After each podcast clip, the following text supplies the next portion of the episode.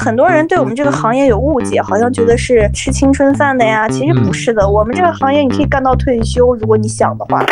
月入两千八，每天笑哈哈。每次疫情来一波，我们就像失业了一样，我们已经笑的不行了，就是完全没有办法跟他讲话了。你说不愿意，领导说是给你脸了，是吧？但是就算你有飞行经验，也要从头再来的。我这行说说来话长，我这行说来话长。话短说。我这行说来话长，我们今天这一行呢，接着有请格格。格格你好，Hello，你们好。格格是空中乘务员，空乘简称啊，就是大家俗称的，大家一听性别就知道了，俗称的是空姐。这个称呼可能大家这么叫的人会多一点啊。对，我觉得在飞机上有叫乘务员的，有叫空姐的，有叫服务员的，我都可以理解，我真的都可以理解。唯独不能理解的是。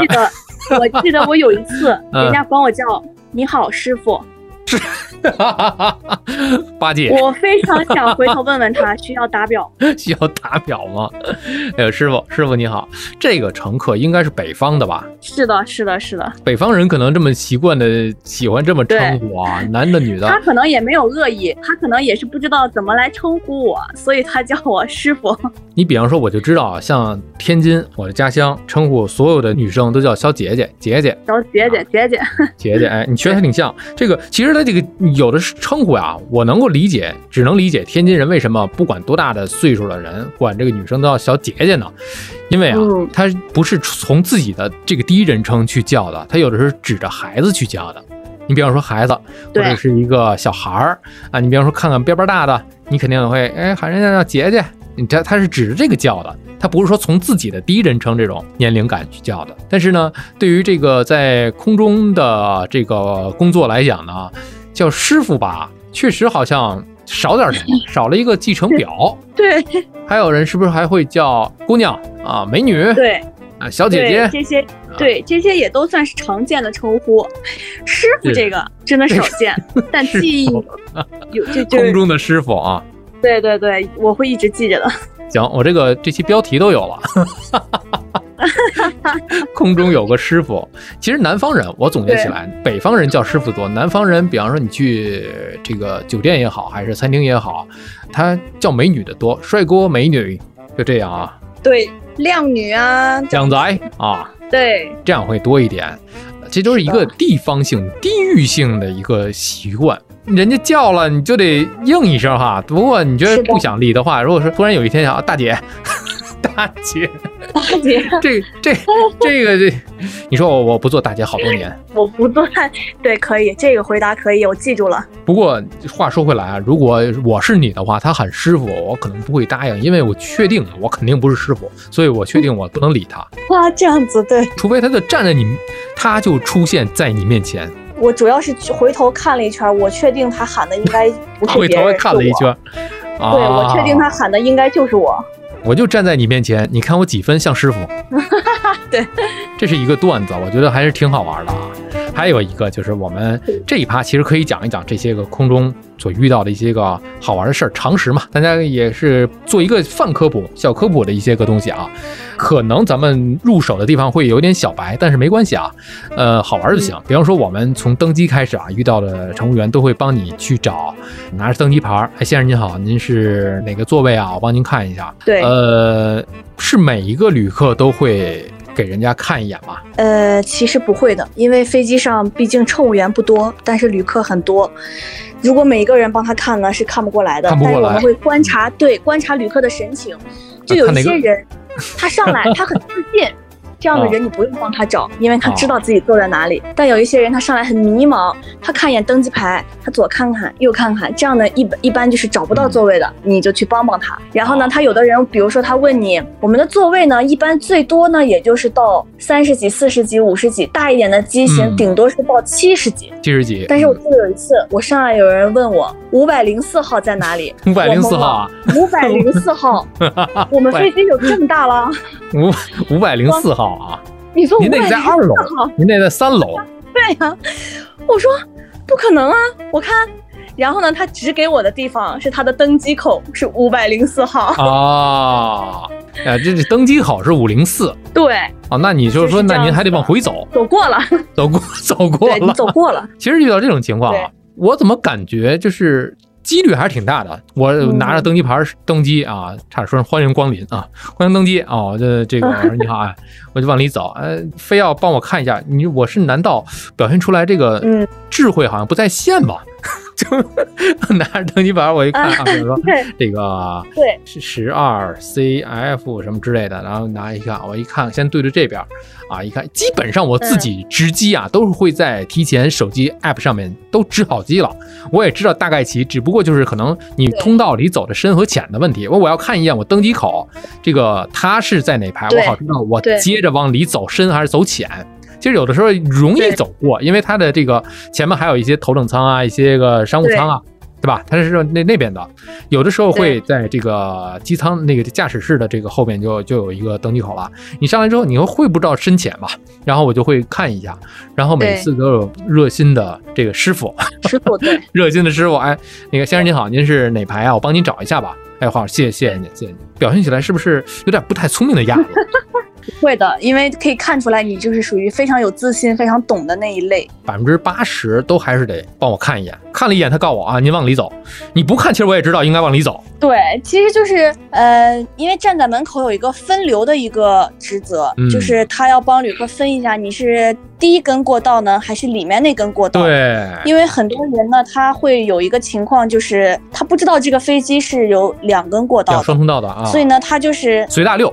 进去就就右转，对他就是看哪里人多他就往哪走，或者就是一进飞机就是闷头他就往外面这根过道走，就造成了所有人都在这一边，里面就没有人。但其实他不坐这一边，所以呢门口就有一个乘务员，他会负责就是帮大家分一分分流，把你本来应该属于里面的人分进去。哎，这就是我之前特别好奇的这么一点，就是因为它涉及到双通道的飞机的时候啊。我之前在第一期的时候，嗯，也问过机长，我说为什么飞机既然双通道，你开俩门不就完？但不是这样的，不是这样的。呃，国际上约定俗成就是开左侧门，不能说是你因为有因为右侧的门一般不作为旅客上下使用。嗯，对，一般不轻易打开啊。对，一般不轻易打开，最好也最好别打开。哎，对，最好也不要打开。对，而且那个打开之前还要解除啊，话题余味啊，要不然的话打开一个门十几万。对对对，十几万出去了。哎呀，这是这是登机，这确实是啊，这打开一个啊，十几万没了，本来就飞的就少啊。对对对。哎呀，对，这是我们登机的时候啊。登机时候再找您，最好去提前看一下。能够，其实现在越来越方便了。对于一些个常旅客来讲啊，可能自己也轻车熟路了，知道可能提前能够在这个能够值机的第一时间，我都是在能够值机的第一时间自己先去看看有哪些个空位可以选，自己在网上就值机了。这个是很方便的，而且预习下自己到底是在这个里面这条通道走，还是外面那条通道走，会方便一点。这样的话也是减少了大家去拥堵的这么一个情况嘛。大家都想赶紧的去把。行李放下，然后去落座，坐下多舒服呀！对，是而且坐飞机不用挤，不用争先恐后的挤。其实我遇到这么一种情况，就在外面登机之前嘛，大家会等等待的时候，哎，有了这个飞机可以登机的时候，哇，大家一窝蜂。其实没有必要的，每个人都会有坐的，这个不是公交车嘛。你不会有站票的嘛？是吧？对对对对，是的，是的，没有必要这样子。有的人说了，我是怕我的行李啊没有地方放。但是啊，你放心，但是既然能让你拎着行李来，那肯定不能让你，是吧？坐在行李上。对你放心吧，作为乘务员，就算抱着他也会让你 有地方放的。对，这个行李一定要放稳妥了，肯定是这是安全的问题。还有就是，比方说啊，好多旅客啊。为什么我刚才讲呢？就是有人管你叫服务员也好，还是怎么样，在正常的大部分的旅客看来，可能乘务员更多的是呃发餐啊，这个收餐服务这么一面啊，就是在给你拿毛毯或者是服务的这么一面。其实有很多的是我们平时所不常见的，也最好别见，最好别见的一面。急救，比方说。紧急撤离，撤离，比如说失火，比如说失压，嗯，其实这些对于我们来说是经常培训的，但是也是我们希望永远都不要用上的知识。对，而且这个每年还要复训吧？对，都会要进行这种培训。其实服务方面一些训练呀什么的，相对于安全来说是少的，但是呢。安全方面的培训是有必要的，但是一般情况下是用不上，也希望永远都不要用上的。对，哎，对，千万不要用上，不要想着总听到低下头、全身紧迫、用力这种话，防冲撞是吧？每年的复训听一听就行了。对，这个能保证我们的安全。虽然每一家航司吧现在就是都在讲我们的服务品质，但是安全永远排在服务品质的前面。安全是一，对，其他全都是零。而且呢，我们对于一些旅客来讲，上机登机，我觉得您做好之后啊，我个人建议啊，我不知道对不对啊，哥哥，就是你最好看一下这个前面椅背后面的这个呃网袋里面的一个安全对安全须知，每一个机型，你知道它的紧急撤离口在哪里。然后看一看周围什么样的一个情况，我觉得这个是应该应该去做的啊。是的，是的，没错，你说的太对了，是吧？就像是我们上一期聊这个酒店入住房间第一点，你先看一看门后面的这个安全通道、安全撤离通道。它是你在什么位置，怎么样？如果有不测的话，谁都不愿意遇到。如果万一遇到了，大家知道怎么样去用最有效的一个方式撤离。包括紧急撤离的时候啊，比方说我们放滑梯，滑梯滑梯放下来之后，大家一定要记得啊，比方说这尖锐的物体啊，就是这个高跟鞋呀，或者什么样的要脱下来。包括这些财物啊，不要拿。因为每拿一件东西的时候，你会浪费很多的时间。别看就十几秒，但十几秒可能是一条人命。是的，你你浪费的可能不仅仅是你自己的时间，也是其他人撤离的时间。对，如果飞机没事儿，大家这些行李全都会如数的就交还给你。对的，如如果是有事情的话，你会觉得你捡了一条命。对，是这样子的。怎么说，其实都是值的。对，这个时候还是逃命是最重要的。对，而且一定要遵守这个格格的这个指挥，因为这个听从师傅的指挥，听师傅的指挥，这叫你从哪走，怎么样去走，一定要遵照。对对对，都是每年经过培训的。是的。说到了这个安全呢，其实咱们可以聊一聊这个旅途这安全话题。我觉得这安全其实挺重要的。那还有一些呃，很多的飞机旅客啊，他坐飞机的时候。你比方说滑行的时候落地了，滑行起身就要拿行李。对，比方说颠簸的时候，非要上洗手间。对，真的是，就是有的时候颠到我自己站起来我都费劲，然后他要上洗手间，嗯，就是觉得我我怕，我也替他怕，但是他不怕，或者他怕的已经需要上洗手间了。他怕的 可能不是颠簸，他怕的是一会儿排不上队了，可能是。是这样啊？可能是这样吧，但是我觉得。颠簸的时候，最好还是先坐一下，咱们也不着急那一会儿。对，也不是说颠完了就不给你上了，颠完不让上了。对，颠完不让上了，就颠的时候才能上，不颠不让上。对，还有这种落地滑行就拿行李的也很吓人，因为其实滑行的时候也有很多的不确定因素，也有很多的危险因素。所以就是这个时候都不建议旅客解开安全带站起来，然后但是有些人还要打开行李架来拿行李，是真的是我觉得是很危险的一件事情。嗯，其实大家不要以为这个轮儿都接地了之后，你就一定是马上滑到这个停机坪。先不说它远近啊，这个如果是落地之后。还有条件复飞的话，如果这个地面状况不是很好，它很有可能再复飞，这也是存在这么一种可能性的。如果复飞的话，那您这个行李架一打开，上面的行李一滑落，别说这个砸着您了，您可能就站不稳了，自己都站不稳了。对，对吧？还有一些地面，咱们经常看新闻吧，就是不管是国内还是国外的一些个新闻上面会有机场，这个是哪个一间又碰见哪个飞机的一间了，又给剐蹭了。这个都是常见的，有很多的不确定因素，而且那个速度也并不慢啊。对，但是我觉得可能对于旅客来说，可能是觉得我们飞机滑行停了以后就可以立刻让旅客下机了，但其实不是的。飞机滑行结束停稳以后，我们还要等地面的廊桥靠过来，等地服人员过来敲门，然后我们要解除待命，然后要跟机长确认，要进行一系列的工作之后，才会开门让旅客下机。这个时候，其实你是有很多的时间来起身去取你的行李啊，整理你的箱子呀，是有时间的。只要你不是带十个箱子上飞机，我相信都是有时间取的。十个箱子，肯定得让他取完了。十十个箱子我也会让你取完的，也不是说，呃，别人下完了你没下完，我就不让你走了，就得把你拉回去了。不会的，一定会让你下去的，好不好？而且呢，大家还要知道啊，如果是出去的话，其实你第一个出去的跟最后一个出去的你要有托运行李，你都得等。是的，没错。有些机场的托运行李，你可能还要等很久，所以你真的是没有必要着急下机。确实是，这托运行李有的是你走到那儿了，你又得等好久，是吧？是的，这是一连串的，不是您走了出去了，您就可以直接回家了，行李给您寄到家了。不是那回事儿，您还是得等到人家这个整个的工作流程完成之后，把您的行李送到转盘上，您在转盘上等到自己的行李。还有的就是你下了之后，如果不靠廊桥的话呢，远停机位你还得等大巴，你下去你还得是坐大巴嘛，还是得统一大巴，一个大巴车，两个大巴车。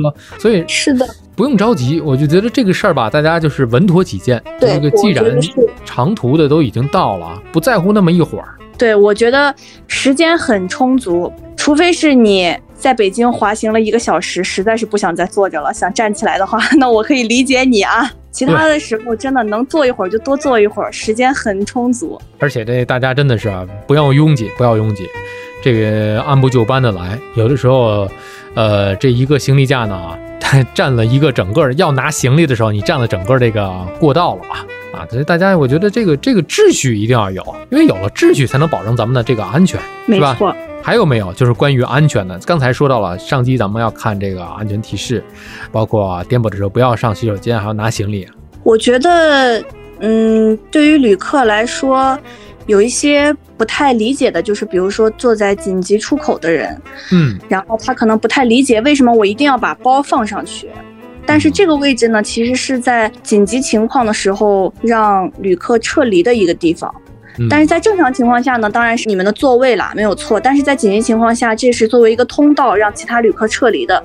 所以呢，对的。所以呢，为什么这个就是为什么这个地方会比其他的座位相对宽敞一点？然后呢，把包放上去，就是为了避免在这样紧急情况的时候有这样子的障碍物来阻挡乘客撤离。所以可能有些人他不太理解，为什么我一定不能把行李放在这里呀？不能把包放在这里呀？就很多人不太能理解。是的，确实是坐。做紧急出口的这个座位的人呢，登机之前可能还会得到一个卡片，一张纸，对，应该是一个像是一个安全提示。比方说，你坐在这个位置上，你可能在啊有些情况之下要配合这个乘务员啊，这个跟大家去紧急撤离啊，配合哪些工作，自己要做哪些，这个责任重大呀，肩负重任啊。是的，然后还有一个，我觉得最就是最近我飞航班发现旅客不能理解的一件事情，就是很多旅客好像似乎是不能理解为什么一定起飞下降的时候要把耳机摘掉这件事情。嗯，但是呢，因为是这样子的，就是在紧急情况的时候，我们会有一些通知、一些广播，这样会避免一些，因为现在很多旅客的耳机是降噪耳机嘛，他可能是听不见这样子的广播的。对对对对对。为要避免这样子的情况呢。嗯，我我们就要在让所有人在起飞下降的时候把这个耳机要摘掉。但是呢，很多人他会跟我讲，他说我能听见，但是我知道你能听见，但是我不能去确保其他人也是能听见的。我总不能有一百个人戴耳机，我去问问这一百个人，你好，你能听见我说话吗？好，那你戴着吧。再问下一个，你好，你能听见我说话吗？你听不见，那你摘了，不能这样子。确实是这个要求啊，大家一定要理解。这个不是说您能听见啊，您那个我能听见百分之五十啊，那您再把音量关小百分之五十，不是这样来的。尤其起飞和下降的时候啊，这个是比较危险，充满了变数嘛，这种风险系数更大一点，所以还是要遵照。你不在于非要多听那一会儿干嘛呢？对，没错。其实这个耳机这个也是之前我们所不常见的，因为再早的话可能没有这么好的这种降噪功能的耳机。我一般来讲习惯的是，呃，用机上的这个，比方说看个电影，机上的娱乐系统，去点播一个电影去看。如果时间长的话，那可能你耳机就使用机上的这个配套的这个耳机，而且是的。如果机上有广播的话，人家会给你自动切断啊，对，会的，广播就进来了，这样是安全。对，如果你又非要用自己的这种的话。因为以前我们坐飞机很多就是要求肯定要关闭你的随身电子设备嘛，对，没错，你你也没得看，你也没得听，就只能是看机上的这些。而且，嗯，现在来讲就这么说吧，可能在一些外籍航司的一些啊飞机上会有 WiFi，但是我不知道国内是不是还现在还没有完全的去打开这个 WiFi 的这个功能。开手机开一些电子设备的意义其实也并不大。啊，除非真要是那种商务的着急，去做个 PPT，做个 Excel，是吧？那个咱们另当别论。主要是娱乐的话，您得顾及一下安全了，这是这个方面的问题。是的，没错。那么话说回来，这是关于安全啊，还有没有就是其他的一些格格遇到的比较难忘的一些个飞行故事？啊，我记得有一件事情让我印象很深刻，就是我们在起飞下降的时候，其实是不可以让旅客站起来的嘛。对。然后呢，有一个座位在单通道，单通道有一个在客舱最后面，这个座位是，嗯，面对客舱，就是可以看见旅客的一个座位。嗯。然后我记得我刚飞航班没多久的时候，我在后舱，然后呢，起飞没多久，有一个旅客。站起来了，然后呢，坐在这个面对客舱的这个座位的女生呢，就喊让他坐下，但是这个旅客可能听不见，然后他就用手势，就是把手手伸在前面向下压，意思让他坐下，不要站起来，不要过来，坐下。然后这个旅客。蹲下了，然后用蹲在地上的姿势 挪到后面问我们：“你好，怎么了？” 我们已经笑的不行了，就是完全没有办法跟他讲话了。但是这件事情后来想想还是很危险的，但是我们实在是太觉得太好笑了，实在是讲不出话了。现在脑子里面能够脑补出来这个画面啊，让他往下往下压的那个动作嘛？那看立马蹲下了，然后他蹲下了，他立刻蹲下，然后小心小心有枪有子弹。对，然后蹲在地上。的姿势过来以后问我们：“你好，怎么了？”真的已经笑的不行了，而且其他旅客也很惊讶，就说：“这个人是什么情况？怎么怎么回事？” 注意后方的敌人，对，做好掩护。对，我们应该跟你跟他说：“没事，小心子弹，小心小心小心啊，小心，救你一命啊！”这是常识啊。其实对于现在的旅客来讲，在爬坡或者是这个呃降落之前，真的就别站起来了，就是这个是太危险了。还是坐着，系好你的安全带，是不是？还有一些比较身材会胖一点的旅客，安全带如果系不上的话，还会有那种加长的那种。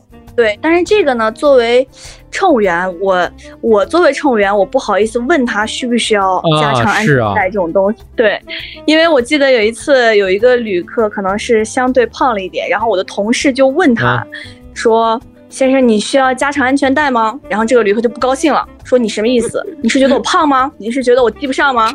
然后他就真的把安全带调到了最大，然后系在了肚子的下面。虽然我看得出他非常的难受，非常的局促，但是他对，但是他为了他的尊严，他这样忍了一路。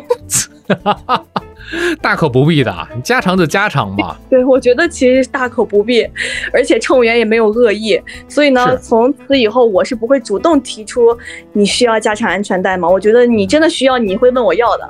哦，是，还真是啊。一般我们在从前往后在巡视的时候，能够看得出来谁系谁没系吧？对，是的，是的，是能看出来的。如果细心一点的话，是能看出来的啊。这其实我有时候我自己会有这个疑问，因为你像夏天还好像是冬天啊，天气比较冷的时候，穿的衣服比较多，然后呢就是里三层外三层那种。你想外面又有一个外套，那种又不是咱们汽车的那种啊安全带的那种那种样式，是两点式安全带。你这样一扣的话，这个肚子上面外面如果有个外套一遮罩。也看不出来了。对，是的，就是这是一个要巡视的，还有一个就是看谁关没关手机。嗯，我觉得关没关手机，因为现在新的规定是可以开飞行模式。嗯，然后它飞行模式这个标志呢，一般在手机的右上角，就是很小的一个标志。对，然后呢？看不出来啊。这个对对，我们呢只能说，比如说看他的手机的状态，比如说如果是在刷抖音啊，或者是在回微信啊，这肯定就是没有关的嘛。这样你可以做一个提醒。但是对于有些人来说，他可能看电子书呀，或者打那种不不需要联网的游戏啊，这种，那我也不好意思贴在他的手机上。我说先生你好，帮您看看你有没有开飞行模式，这种是不好意思的 啊。我也只能现在就是通过一些就是看看他手机的状态来判断，嗯，剩下的就是靠旅客的自觉了。确实是啊，那以前我们觉得有的那种商务人士啊，一谈要谈大几个亿生意的那种，坐飞机啊，那电话就不断吧。直到这个关舱门以后啊，那这个滑行的时候还在讲电话，好像你要不讲这一会儿的话，就要耽误好几个亿的生意了。对，是的。现在好一点了，以前确实是对这种现象有一点，你咱们看那个电影是泰囧吗？还是什么呀？不就有这个桥段吗？是的，是的，是的。王宝强饰演那个角色，一看到别人打电话，还把人电话给摔了，怎么样了？确实是。以前这个问题还是比较常见，周围旅客也会觉得，哎，你看看你这个不自觉啊，对，给人造成很多的困扰。对，是的。话说回来，就说这个晋升的这个话题啊，如果是想晋升的话，一是可能要领导呃这个。的组织里面可能会哎有一些个提拔，那还有就是平时不飞的时候，是不是要还要通过很多的培训、开会来做一个提升的一个关键的步骤？是这样，可能每一个公司不太一样。对于我们公司来说呢，如果你想晋升到乘务长，就是首先你平时上班你要表现好一点，这样子的话你在航班上我们会给每个人打分嘛，你的分数高一点。然后排名会靠前一点，然后你平时呢，因为平时的公司会有一些培训呀、一些考核呀，那你的分数就要比别人高一点。然后这些都是算在你的绩效里面的。然后呢，你的绩效排名靠前了，有这样晋升的机会或者有这样晋升的名额，呃，领导可能才会考虑你，然后考虑你给你排到这个，就可能会问你愿不愿意。啊，晋升乘务长呀，或者是怎么样？然后你如果说愿意，就会给你排这样类似的乘务长的培训呀。然后你要通过培训，然后通过所有的考核，然后你就可以去带飞，然后飞这个乘务长的职责呀，这样子。哦，如果你说不愿意呢？你说不愿意，领导说是给你脸了，是吧？给你，那这个问题的答案只有一种，那就是我愿意啊。对，我愿意。领导说，不管刮风还是下雨啊，不管是那个衰老还是贫穷还是疾病啊，你都得当好这个乘务长。乘务长吗？担的责任更大了。现在还有一点就是，英语水平、外语水平是不是也有也有要求吗？呃，是有要求的，因为我们公司是有那个外语等级的考试的，可能是呃，对于乘务长来说的话，你就要考更高一个等级的考试。但是我觉得好好的学一学、背一背。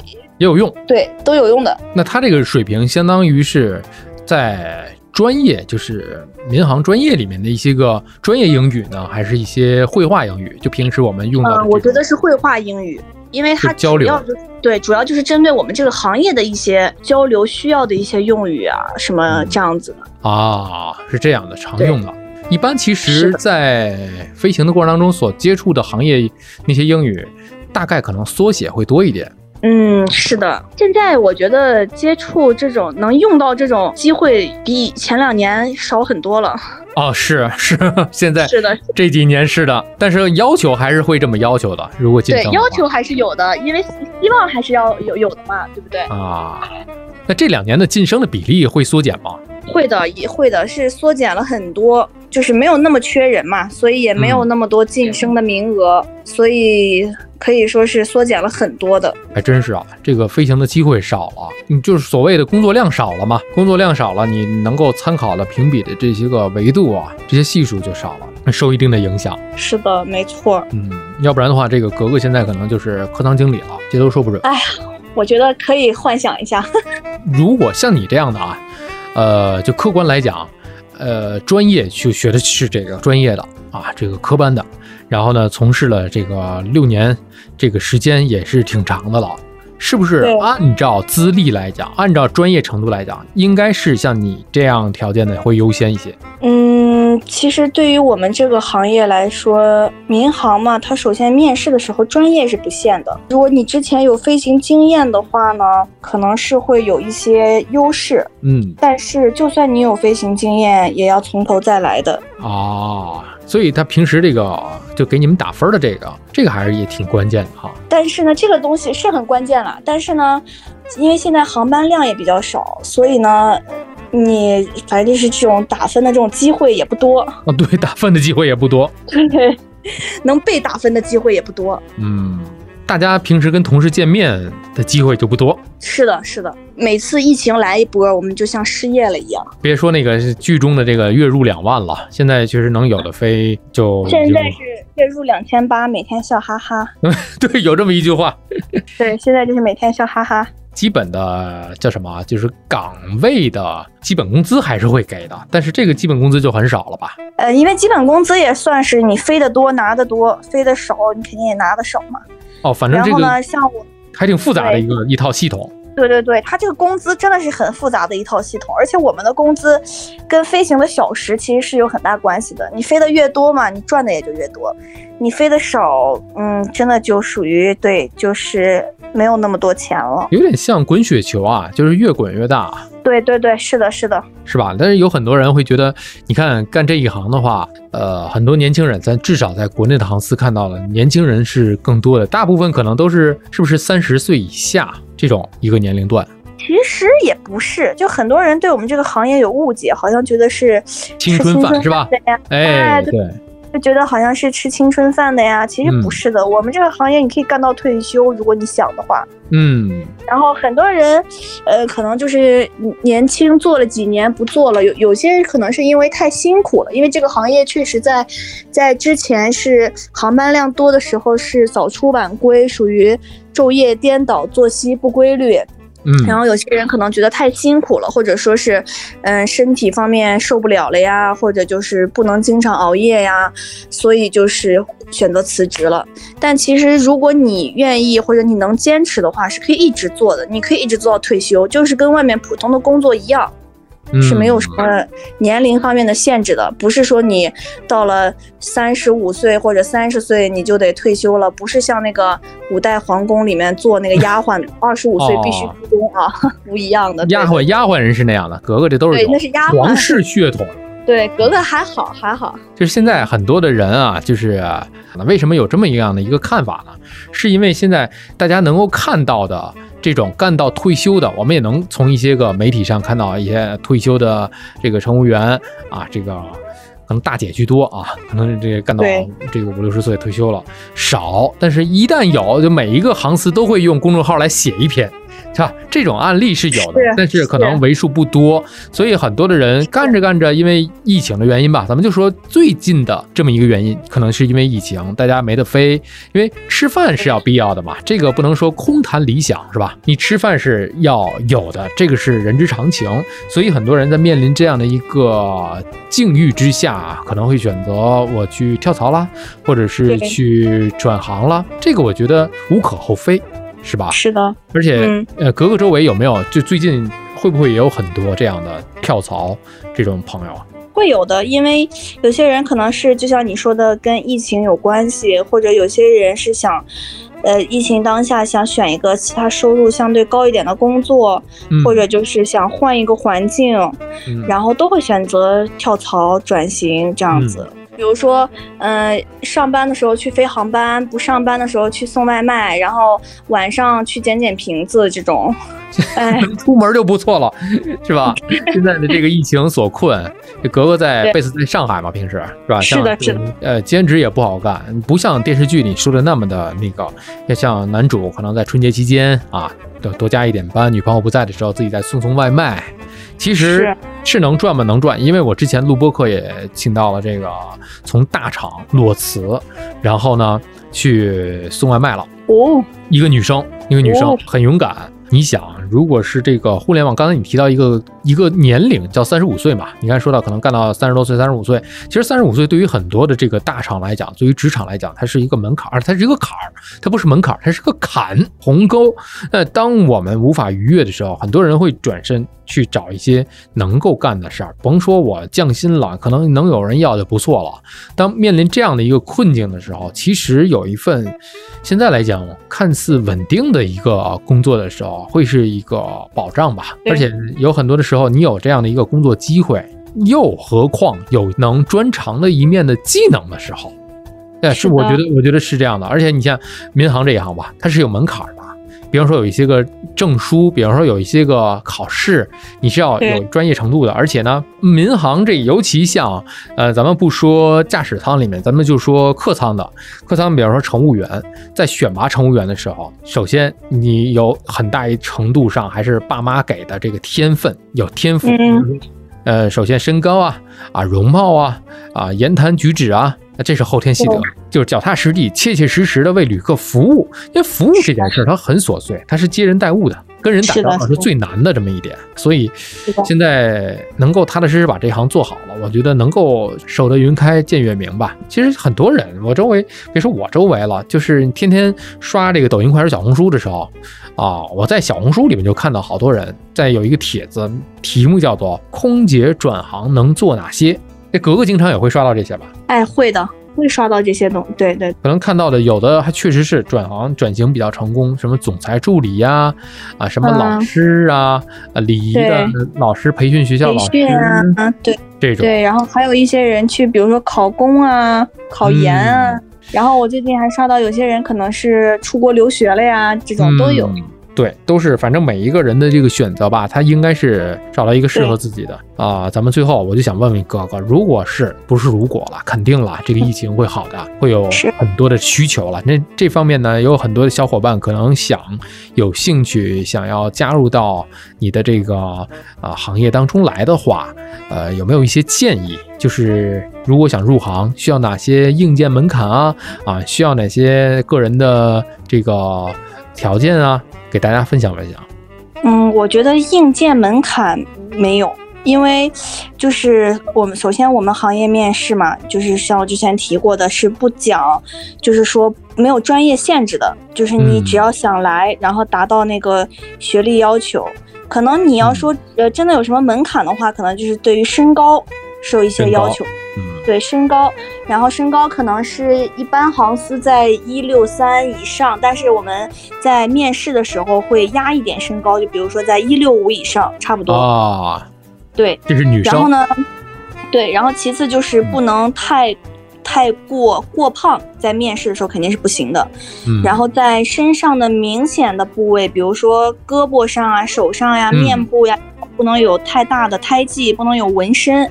嗯，其实就主要是一些外形方面的一些要求，其他的呢，对英语是有要求的。他们，呃，可能是基本上你要会一些，因为面试的时候会有一些呃简单的一些，呃，比如说对话呀、场景的一些对话呀，这种是会有的。但是我觉得这是一些呃学历啊以及外形上面的要求。但是我觉得很多人，嗯，选择空乘专业，他只是听人家说，或者就是。听他就是听，就是自己想象的这种这种工作是很很光鲜呀，但其实不是的。你心理上要做好一个心理准备，你是不是真的能接受这样一个工作？因为这个工作其实是背后是很辛苦的，要早出晚归啊，可能要可能还会受一些委屈呀，这样子，你是不是真的能接受这样子的情况？